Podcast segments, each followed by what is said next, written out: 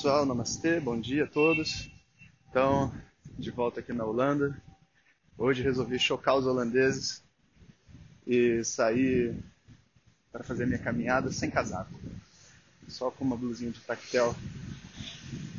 E é muito interessante, as pessoas ficam olhando, né? E ninguém entende nada, porque tá todo mundo cheio de casaco, cheio de não sei o quê. Mas depois que a gente faz alguns exercícios de respiração, pranayama, etc., essa coisa do frio deixa de ser tão forte, né? Pelo menos durante umas duas horas.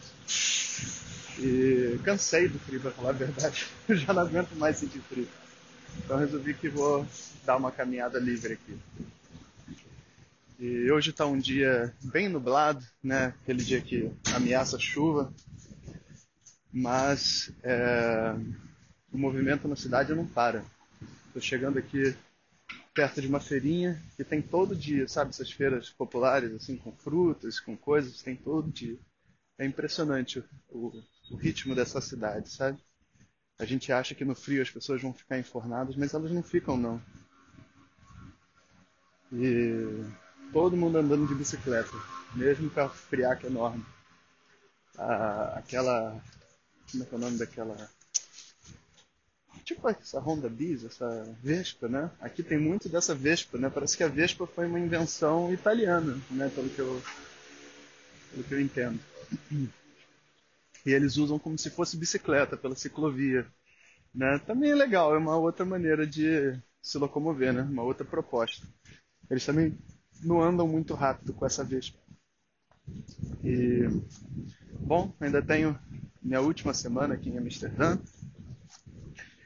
e estou aproveitando esse período para agora conhecer um pouco mais da cidade, agora que eu já coloquei as coisas do Vichovidiar em dia. É, realmente foi difícil né, fazer todo o nosso cronograma e uma das coisas legais que a gente vai ter esse ano, e eu vou aproveitar para contar para vocês, é o Encontro dos Brahmanes. Isso é um, um encontro que faz bastante tempo que eu queria fazer. Ele vai ocorrer em março, na semana do dia 12. Então, 12, 13, 14, até o final de semana. Onde eu chamo um conjunto de professores né, do mundo para estarem todos aqui ao mesmo tempo. E assim os nossos alunos têm uma oportunidade de conhecer vários mestres de caminhos diferentes, disciplinas diferentes, todos aqui no Instituto. Então vai ter um professor de, de astrologia, vai ter um, um pujari, vai ter um professor de mantras, várias, várias pessoas assim de lugares diferentes da Índia que moram em partes diferentes do mundo. E, então quem, quem for aluno pode vir assistir presencialmente e todos os outros estão convidados a assistir as palestras online e vai ser de graça, não precisa de nenhum tipo de pagamento, inscrição, nada. Quer dizer, inscrição sim, mas não vai precisar pagar nada. E então aguardem aí, daqui a pouco em março a gente vai estar anunciando para vocês se inscreverem. Agora, uma vez que as coisas aqui estejam finalizadas, né, esses trabalhos todos que eu estava pendente no Vishuvidya,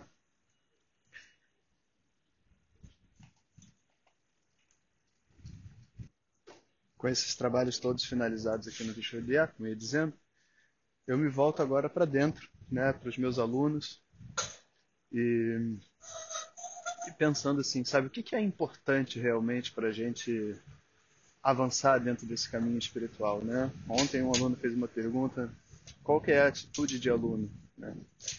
E eu acho que esse é um bom tema para a gente conversar, sabe? Muitas pessoas acham que a atitude de aluno é uma atitude de obediência, uma atitude servil, né? Mas isso não é real, sabe?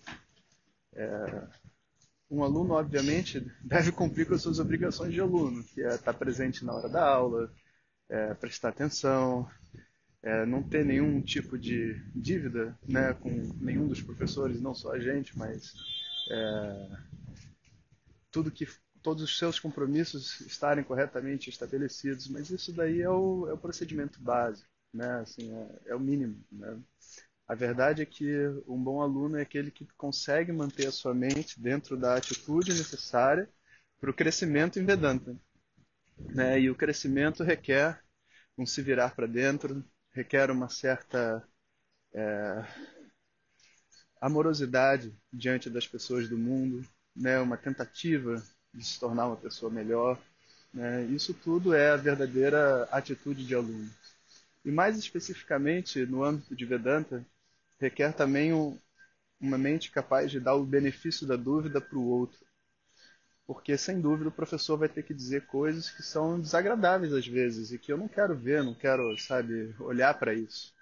Mas são esses os pontos onde eu tenho que crescer. E não é que eu tenho que aceitar tudo que o professor está dizendo também, sabe? Mas eu posso dar o benefício da dúvida para ele. Eu posso, tipo, é, ouvir, né? E dar uma oportunidade de verificar para mim mesmo se isso que está sendo dito é real, né? Isso faz com que a pessoa desenvolva uma certa sinceridade interna.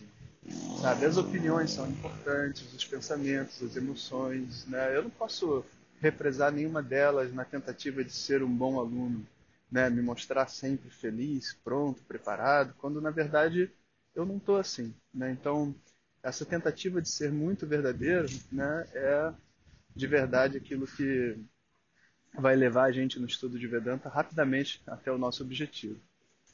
E quando a gente fala em termos de, do processo de estudo, a gente está estudando online, que é uma benção hoje em dia, a gente poder se conectar pela internet sem ninguém ter que sair de casa, sem ter que perder tempo no, no trânsito, né? E pessoas ao redor do mundo inteiro podem estudar, todos na mesma turma.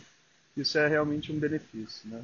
Mas tem uma parte da história também que é, a gente precisa desse contato humano, a gente precisa desse, desse outro tipo de relação que vai um pouco além da sala de aula, né? Que muitas vezes até assistindo, se eu desse aula, sei lá, em Petrópolis, e vocês viessem assistir e voltassem para casa, vocês também não teriam.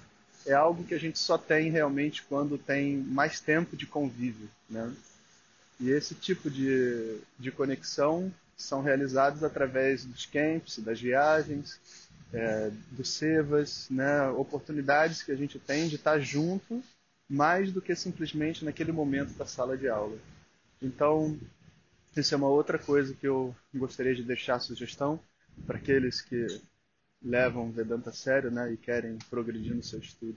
Sabe, busquem esse momento de estar além da sala de aula, né? que isso vai fazer a gente crescer de umas outras maneiras que muitas vezes a gente não compreende.